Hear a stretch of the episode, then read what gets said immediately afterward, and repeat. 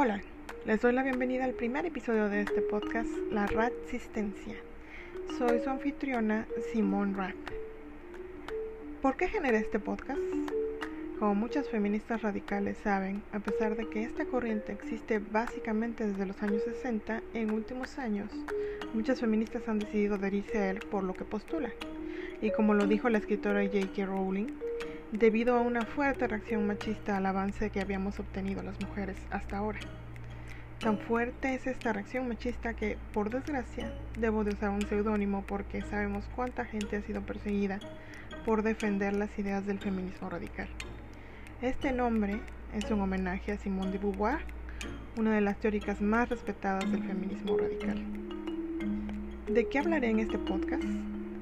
Más que nada les comentaré noticias, artículos, situaciones que afecten a las mujeres, al feminismo, revisándolos desde una perspectiva radical. Si es posible, invitaré a otras voces feministas a discutir un poco los temas relevantes que estén afectando a las mujeres. Aclaro, no pretendo saberlo todo como muchas de ustedes, yo también estoy en un camino de aprendizaje constante, así como en el intento de adaptar a mi vida lo más posible del feminismo radical. Más bien mi deseo es que esto se convierta en una forma de difundir los retos que está viviendo el feminismo en general y que quienes nos adherimos al feminismo radical o estamos en camino a ello hemos señalado desde hace tiempo.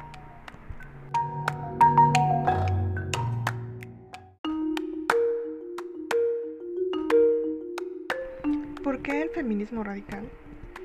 No contaré mucho acerca de mi propio camino en el feminismo radical porque no es el caso.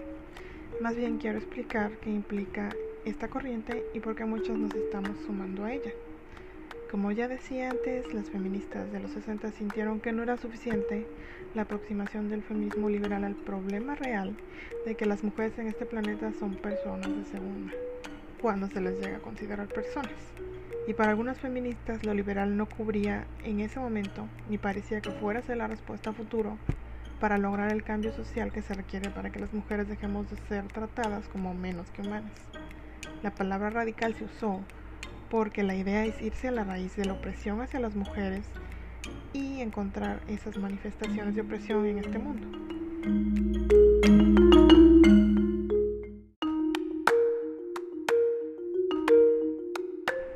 Las feministas liberales buscan la igualdad ante la ley, pero esto no es suficiente, porque se puede generar legislación que castigue, cuando lo hace, las conductas violentas y opresoras hacia las mujeres, pero es insuficiente para impedir que sigan existiendo los feminicidios, las violaciones, el acoso, en fin, todas las manifestaciones del machismo.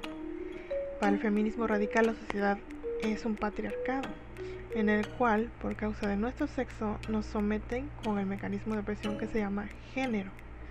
El género nos mantiene a unas como subordinadas y a otros como los jefes. El género son esos estereotipos sexuales o roles que nos imponen por nacer hembra humana, es decir, mujer, o macho humano, es decir, hombre. Por esa razón, el feminismo radical propone que el género debe abolirse ¿Qué queremos decir con abolir el género? Queremos desaparecer esos estereotipos que dicen que las niñas deben comportarse, vestirse, lucir y ser de cierta forma.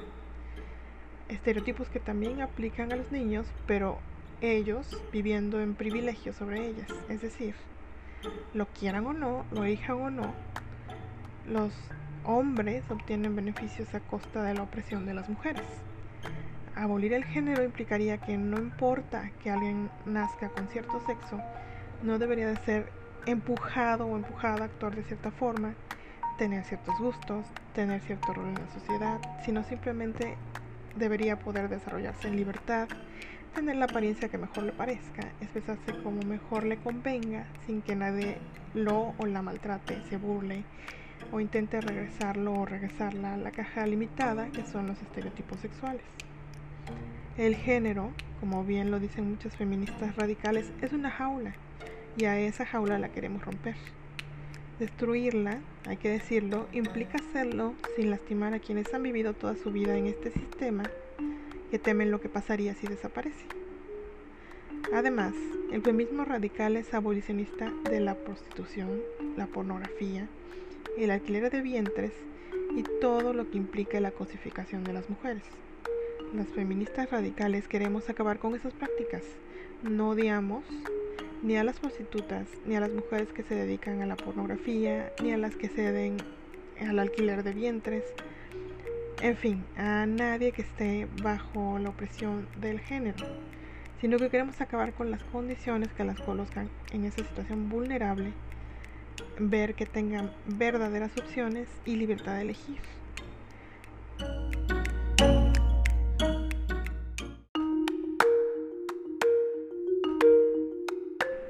Y bueno, luego de hablar un poquito de teoría feminista radical, pues eh, pasamos al siguiente segmento que será más que nada para contarles las noticias que he visto o que me han compartido compas feministas y que considero en lo personal son bastante destacadas por su impacto en las mujeres y que han ocurrido o se han dado a conocer en los últimos siete días.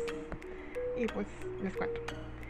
Eh, una de las cosas que esta semana vi fue que Reddit, que es una red social que siempre ha sido considerada pues llena de machos, decidió cerrar un foro o subreddit, como se llama ahí, llamado Gender Critical, o sea, críticas del género, que tenía más de 65 mil miembros y era uno de los más grandes y activos espacios en el sitio. El pretexto de Reddit fue que existen grupos vulnerables y dentro de esos no están incluidos los grupos que son mayoría. Así que sí, como las mujeres, estás en el 52% de la población, no importa que sistemáticamente te sometan, te acosen, te violen, te mutilen o te maten, no eres suficientemente vulnerable como para que sea protegida tu libertad de expresión en esa red social. Esto, además, no solo pasó en Reddit, es parte de una serie de acciones que también se están realizando desde este tiempo en redes sociales. Muchas de ellas, como todos sabemos, manejadas por hombres que están en la cúspide de su privilegio porque son hombres ricos y blancos. Muchas hemos visto desaparecer cuentas en Twitter o Facebook por ser críticas del género o simplemente feministas y decir algo que no le guste a alguien y las reportan en masa y entonces las bloquean temporalmente o las borran. Esto, a pesar de que otro tipo de comportamientos violentos que vivimos nosotras nunca son castigadas. Eh, nosotras podemos señalar, por ejemplo, que hay hombres eh, que son una basura, hablando de violadores y asesinos, de gente así, o decir algún tipo de frase que ponga en alerta los algoritmos de la red social en la que estemos y casi inmediatamente somos bloqueadas. Pero cualquier otro abuso que recibamos las mujeres en esas mismas redes, pues es ignorada y ha sido ignorada nuestra petición de que se mejoren las reglas por años. Por ejemplo, en 2018 un estudio encontró que la ciberviolencia y el discurso de odio contra las mujeres ocurre en todos lados, en redes sociales, en páginas web, en sitios de discusión, en motores de búsqueda, en servicios de mensajes, en blogs, en sitios para conseguir una cita, en apps, en secciones de comentarios de sitios de noticias, en foros, en chats, en videojuegos, bueno, ya saben. Pero en redes sociales puede vivirse un acoso eh, en línea, el acecho, la difusión de imágenes íntimas sin consentimiento, el discurso de odio por ser mujeres, el doxeo, o sea, la difusión de datos de una mujer como su domicilio, donde trabaja, su email, entre otros la suplantación de identidad, el hackeo de cuentas, entre muchas otras cosas, y ninguna de esas, o muy pocas de esas, son tratadas con la seriedad que merecen. Pero todo esto pues no cuenta, no importa, para los que defienden a un grupo que vocifera que se les escuche primero y denuncian a cualquiera que se salga de ese culto. Culto que en otra ocasión hablaremos de él, pero este podcast ya se extendió, así es que no nos vamos a detener en ello mucho tiempo. En otras cosas, en México, el presidente Andrés Manuel López Obrador aseguró que las feministas tienen la causa justa de cambiar el rol de las mujeres en la sociedad. Hasta ahí, pues, iba bien. Excepto que de repente se puso a hablar de que es tradición, que las hijas cuiden a los padres, que los hombres son más comillas, comillas, desprendidos y otras cosas más. Pues algunos lo vieron como, ¿qué? O sea, está reconociendo que la causa de las feministas es justa, pero hay un ligero problema. En México, la tradición es vista como algo inamovible. Entonces cuando dice esta frasecita de que es tradición que las hijas cuiden a los padres, en cierta manera está diciendo o implicando o dejando el mensaje de que como es tradición, pues no se va a mover.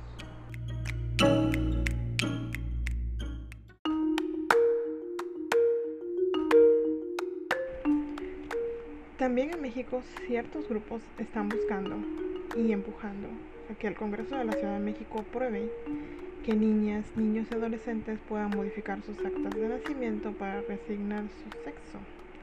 Esto con solo decirlo y contar con el respaldo de un adulto. Esta propuesta entra en choque con aquellas feministas y críticas del género que afirman que se ha visto en otras partes del mundo donde este mismo proceso está ocurriendo, que la transición social muchas veces empuja a estos niños, niñas y adolescentes a la medicalización y a la cirugía, con lo cual volverían permanente una decisión que son demasiado jóvenes para tomar, en vez de diagnosticar primero si existe disforia o alguna otra situación, analizar todas las posibles aproximaciones y tomar quizá alguna de esas que sea menos potencialmente drástica para sus cuerpos. Asimismo, se informó que durante la pandemia los feminicidios aumentaron en Latinoamérica. Como siempre lo hemos dicho los feministas, el peligro no está afuera solamente. Los acosadores violentos, violadores y feminicidas son sanos hijos del patriarcado. Ese que en los casos más extremos les hace creer a los hombres que las mujeres son objetos de su propiedad a los que se les puede tratar como ellos deseen. Así, el cambio de fondo no está en pensar que son solamente ciertas personas ah, que tienen ciertas desviaciones de comportamiento las que son machistas. No, el cambio debe de ser un cambio cultural en el que todos y todas nos preguntemos qué cosas machistas hacemos en nuestra vida y las cambiamos. Y bueno, estos son los hechos más relevantes que hemos visto esta semana entre algunas cosas y yo. Y pues con eso cerramos el episodio de hoy. Espero poder subir episodios semanalmente y si ocurre algún suceso muy relevante, a lo mejor alguno a la mitad de la semana. Si ustedes tienen alguna cosa que quieran compartirme, alguna noticia, situación, tema que quizá yo no haya visto, porque pues sí son muy activa en redes sociales y, en, y me encanta leer noticias y todo esto, pero a veces no me entero, pues coméntenlo y así lo podemos discutir y fundir en este podcast que finalmente es también suyo. Eh, déjenme un mensaje en mis cuentas de redes sociales que van a encontrar en esta página de Anchor y, o un mensaje de voz si gustan. Y ahí pues eh, escucharé sus propuestas y qué piensan de este podcast en general. Y pues me despido. Muchas gracias a quien haya llegado hasta este punto y nos vemos la próxima semana